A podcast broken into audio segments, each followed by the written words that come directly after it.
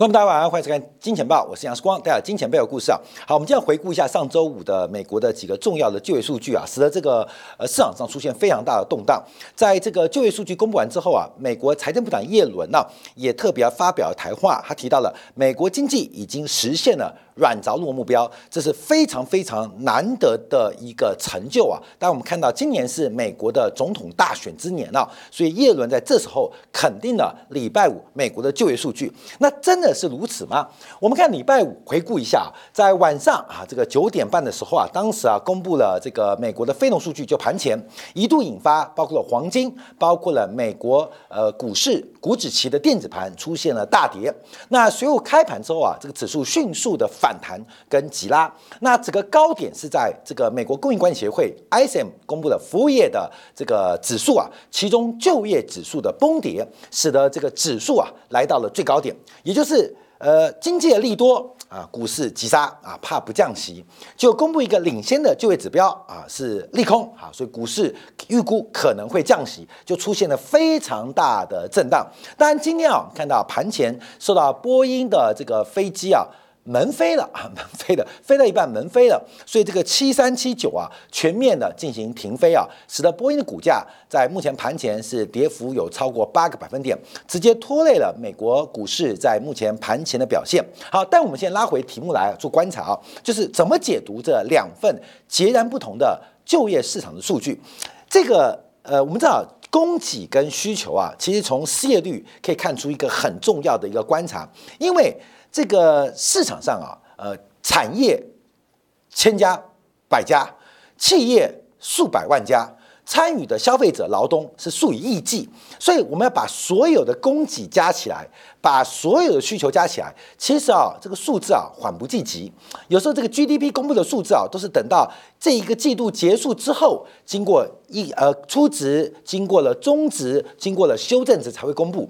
所以通常我们要。呃，分析啊，这个宏观的供给跟宏观的需求，第一个看物价，但这个物价还有一个很重要的背景，就是看劳动市场的供需关系。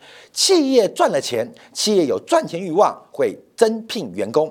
那员工，呃，老老一般的老百姓啊，找到工作赚到了钱，会增加需求，所以这个非农跟失业率之间关系啊，变得非常重要。好，我们先看到。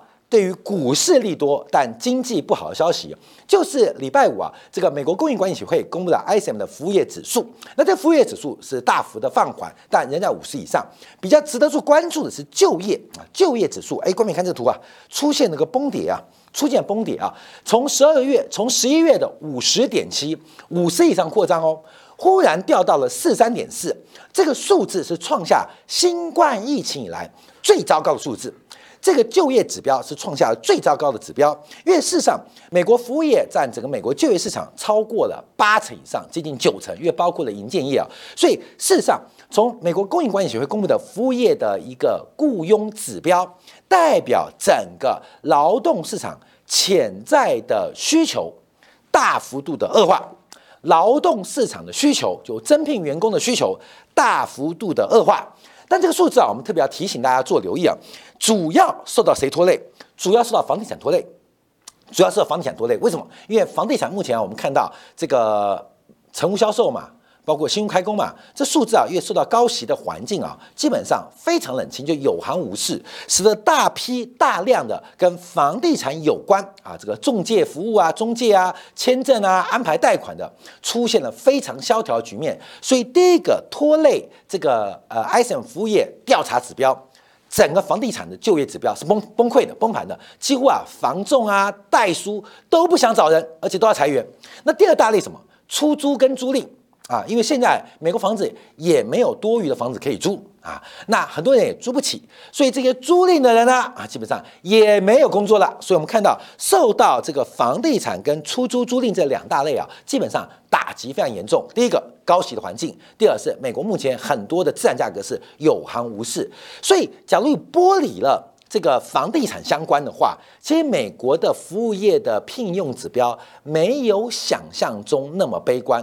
可是调查的数字很明显发现，从房地产出租租赁基本上出现了非常严重的一个下滑。那另外还有一个就是零售业，因为美国的消费假日的购物旺季接近尾声，所以很多的临时工目前来讲话也这个呃。呃，工作到此为止，所以这几个行业啊，基本上是拖累了这个服务业的这个指数啊。但这个指数基本上大幅下跌啊，创下了疫情来最糟糕数字，很严重哦。这数很严重，因为这种跌幅啊，一次是次贷海啸，一次是新冠疫情，结果在这个风和日丽的呃十二月啊，竟然出现大幅度的衰退，所以这个数字代表未来美国的就业需求有可能大放缓。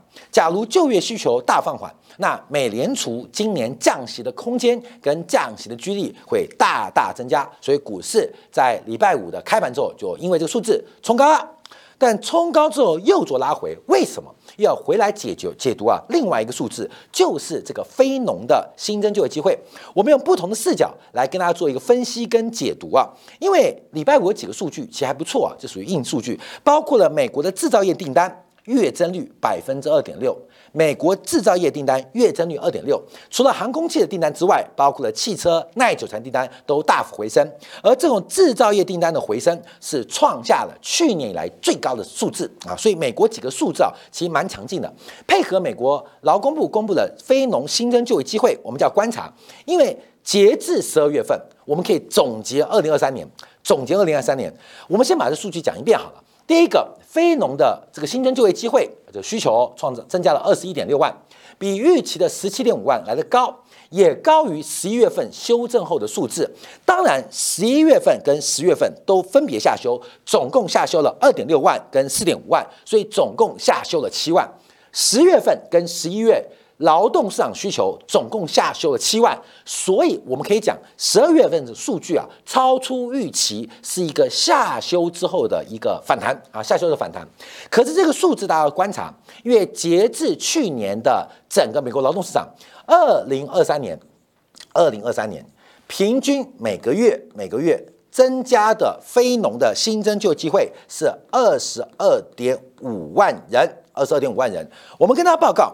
美国现在每个月每个月新增的人口，就是出生减去死亡，加上一路减去移出，总共每个月平均增加十六万人。平均每个月就是出生减死亡加一路移民嘛，加移出，总共增加十六点五万人。所以很显著的，目前劳动市场的需求，以二零二三年做观察，基本上仍然远远高于。人口的自然增长率，当然啊，现在出生跟现在死亡的，现在出生最起码要十八年后才能投入市场，现在死亡的基本上大部分也早就在十年前、十五年前已经退出劳动市场。但我们讲这个数字代表什么意思？代表目前美国的劳动市场需求仍然远远高于劳美国人口的自然增长率。好，这一点我们都在补充啊。那我们要对比什么？对比二零二二年。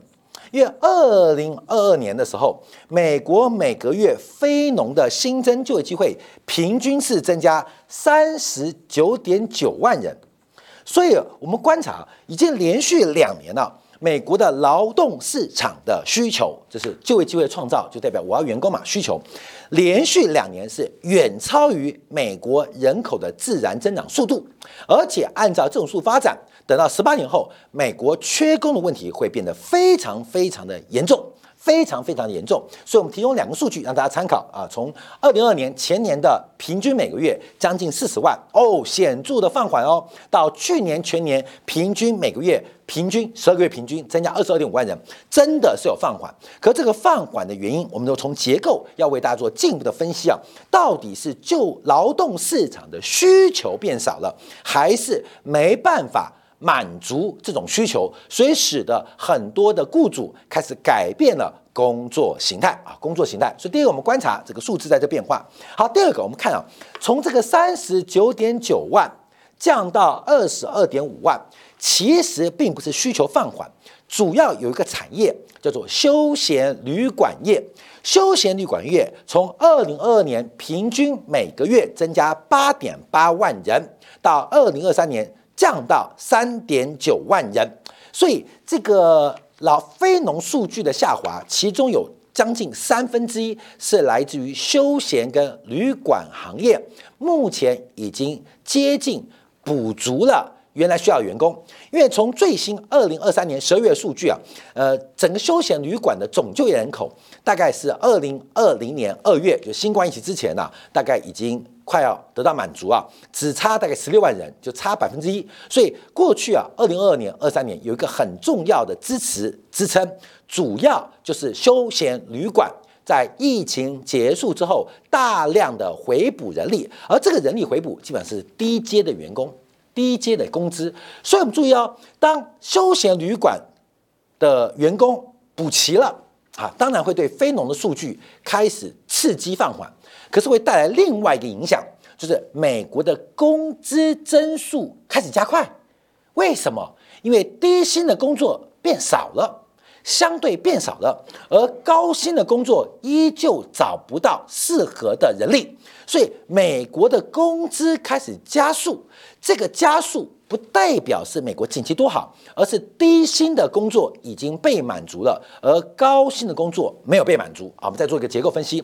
第三点，这个美国啊，十二月的非增非农新增就业机会二十一点六万人，当然有十月份、十一月份下调的因素影响，可大家不要忘记哦，因为其中快递行业大减了三点四万人。那为什么大减？因为大家知道。DHL 罢工啊，DHL 罢工，那这个罢工即将结束，所以这个快递啊的人呃人力缺口会在今年的一二三月来寻求弥补，这可能会对于今年第一季的非农产生一定的支撑啊，一定的支撑，大家特别做一个观察跟留意。所以我们看啊，从整个数据啊，我们分得很细。那另外，从美联储主席鲍威尔提到，在前年的十月三十号，他在布鲁金斯研呃这个学会研究。通胀与劳动力市场为专题演讲当中，他认为美国的非农新增就业人口这个数据必须降到每个月十万人或十万人以下，才会来逐渐缓和劳动市场供需紧张的状况。那为什么一定要降到十万人？而供需紧张会怎样？好，等一下我们帮你做说明啊，我们先留个伏笔啊，来做观察。好，我们看一下失业率。啊，这个失业率，失业率是三点七 percent 啊，三点七 percent。那三点七 percent 是跟这个呃上月十月份是一样的啊，是一样的，仍然维持非常低的。但我们要对比一下，因为现在是三点七，去年、前年、前年二零二二年的同期是三点五，是三点五。所以虽然这个失业率仍然非常非常低，可是跟前年十二月来讲的话是出现反弹喽。另外一个数据，二零二二年总失业人口是五百七十万人，那截至最新上个月十二月份的失业人口是六百三十万人，六百三十万人，也就是在过去一年。美联储的紧缩等等的政策，大概有六十万人想找工作而找不到工作，所以失业率从三点五到三点七 percent 啊，三点五到三点七 percent。好，可是这个数据我们要做观察。官妹，你知道美国人口现在多少吗？最新速报是三点三五亿，是三点三五亿啊！所以注意啊，这个数字啊，连百分之一都没有，大概只有千分之二。所以增加的失业人口占美国总人口数。仅仅只有千分之二，仅仅只有千分之二，所以我们看到这个失业率的状况，在这边要做一个观察。好，另外这失业率其实更高啊，这更低更低。关明，你知道吗？美国第一大州是哪一州啊？美国第一大州哪一州？很多人是第一回来就知道啊，第一大州是加州，加州啊，加州，加州是第一大州。加州的失业率非常高，因为加州有一千九百三十八万的一个就业人口，加州失业率是多高？百分之四点九。好，这个数据大家注意哦，百分之四点九。所以你注意哦，全美国的失业率是百分之三点七，可是加州作为美国第一大州，它的失业率是百分之四点九。也就是，假如没有加州，我今天试算一下，美国的失业率可能会来到百分之三点三，会创下新的历史记录。所以，加州的失业问题，随着整个高科技跟房地产的危机，失业率是攀高的。这美国第一大州，美国第二大州是谁？德州啊，我们德州啊，我们看一下对比一下，就知道美国的这个失业率状况，其实东西部非常不平均哦。德州的就业人口有一千五百二十七万人啊，德州，德州好。出现了完全不同景象哦，因为德州的失业率只有三点五 percent，甚至低于美国的总平均数。所以你看到数字哦，这个三点七 percent 主要是被加州给拉起来的。美国第三大州啊，很多人猜不到，佛罗里达州。这是美国劳工部公布的数字。美国第三大州佛罗里达州，佛罗里达州的就业人口是一千一百一十八万，这是美国的三大州啊，就业人口三大州。佛罗里达州的失业率你猜多低啊？百分之二点九而已。美国整个东部啊，所有州失业率都在百分之三以下，甚至还有接近百分之二的。也就是大家知道，美国人口的东部、中部、中西、中部加南部加东部，占美国人口的八成。美国的西部，什么加州、华盛顿州，只占美国人口的两成，但很集中在加州啦。那华盛顿州基本上人也不少，可只占两成。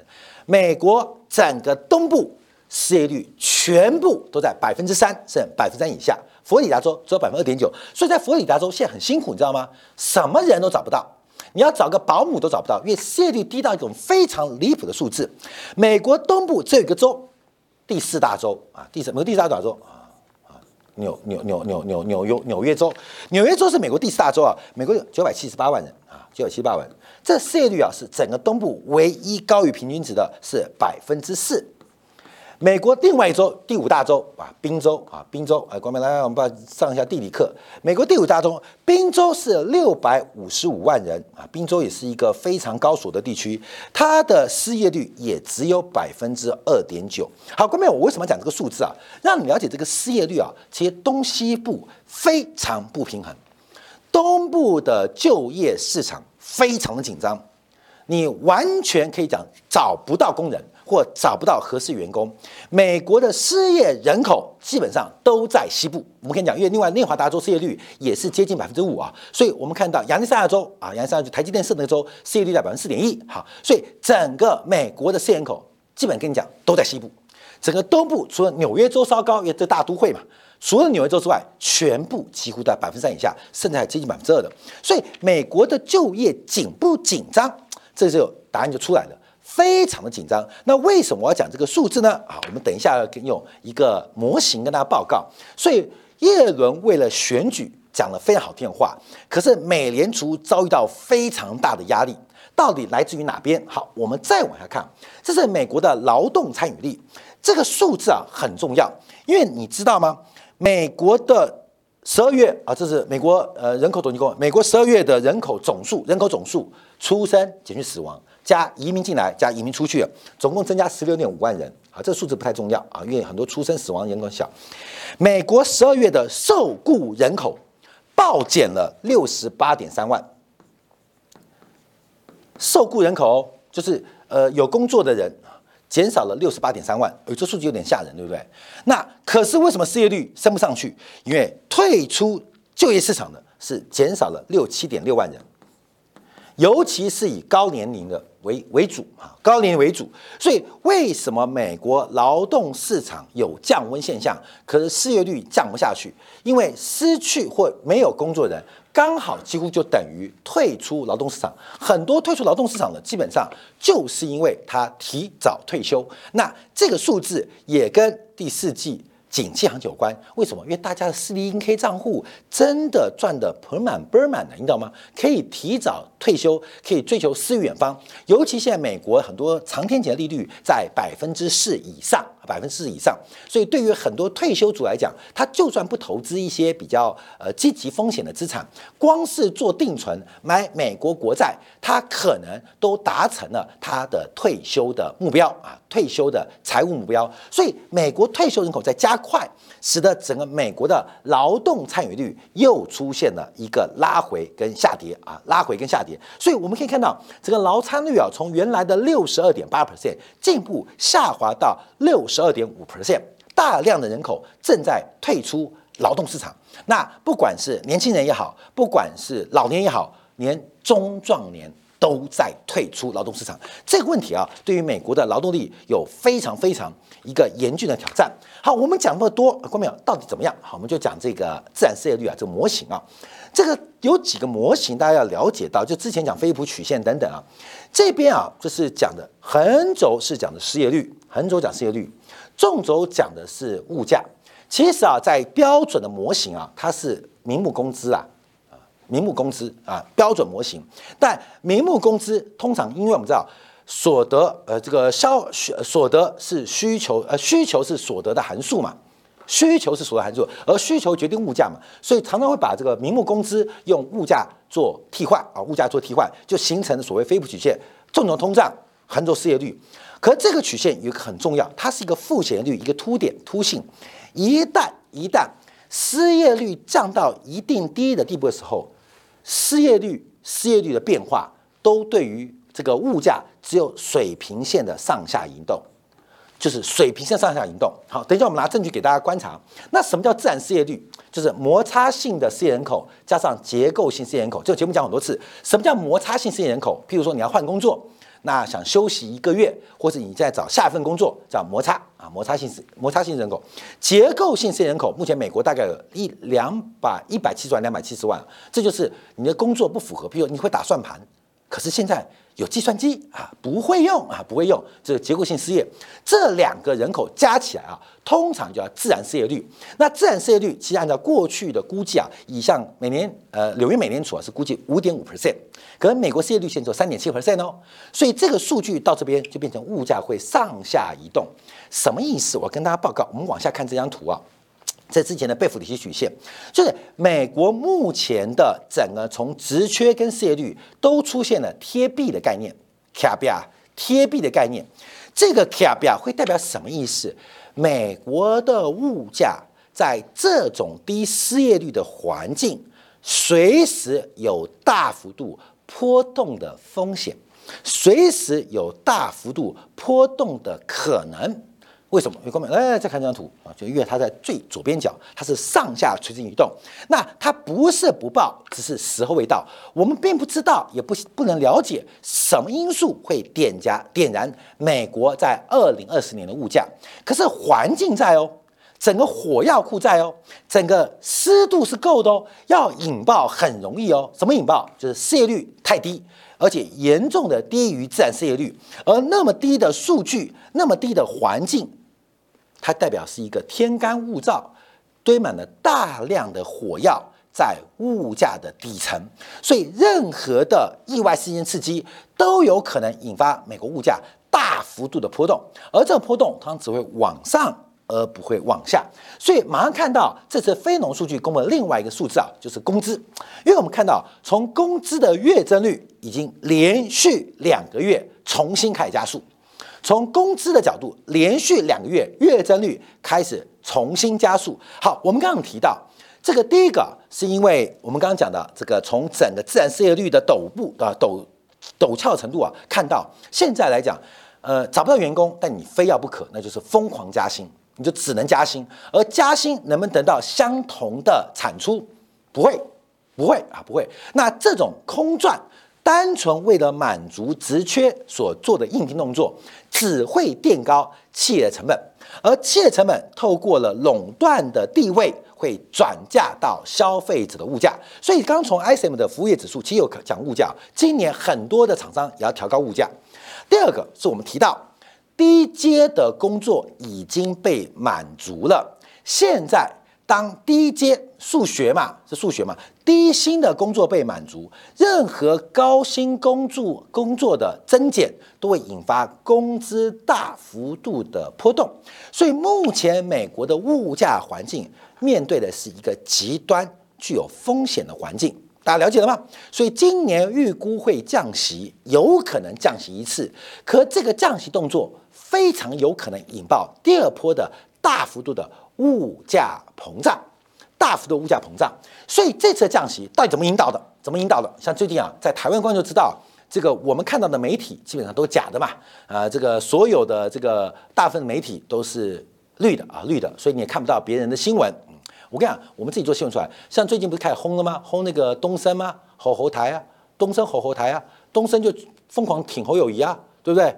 那东升。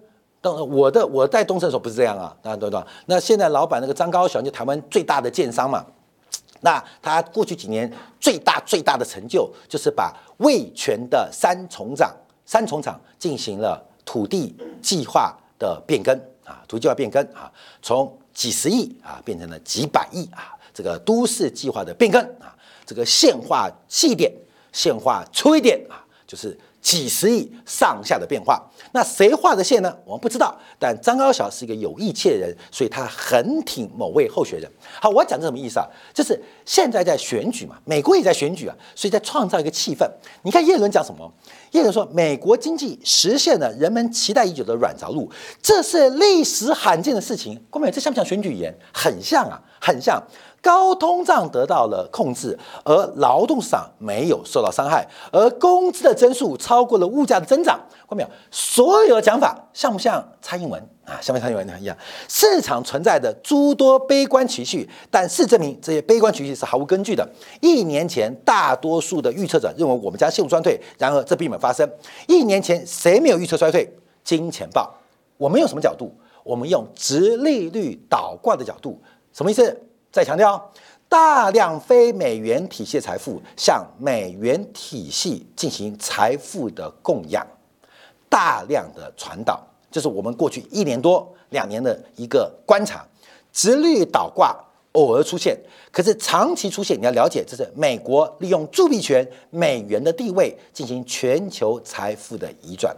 所以我们就提到嘛，这个倒挂，美国会发死啊，大量非美元的财富向美元做转移。好，这个转移也会成为第二次通胀的火药库，笑可以笑多久？因为目前美国的国债已经来到三十兆。好，你不要看这个哦，因为美国家庭的负债率，美国非金融企业的负债率来到了历史的相对低位，也就是美国的家庭好，美国非金融企业好，他们现在加杠杆的实力、口袋的深度，配合目前美国的就业环境，要随便引发二次通胀的机会。越来越高，分享给所有金钱豹的观众朋友。好，下片刻我们要关注，那到底什么事情会引爆呢？啊，这个远在天边，近在脚边。就是现在的中东问题啊，从红海的这个运输危机到目前地区的一个冲突的发展，到底这会不会成为一个火药库？它的火药库并不是军事上的火药库，并不是外交的火药库，不是犹太人跟阿伯人的火药库，而是美国乃至于全球物价的火药库。我们休片刻，在今两部分为大家做进一步的观察解读。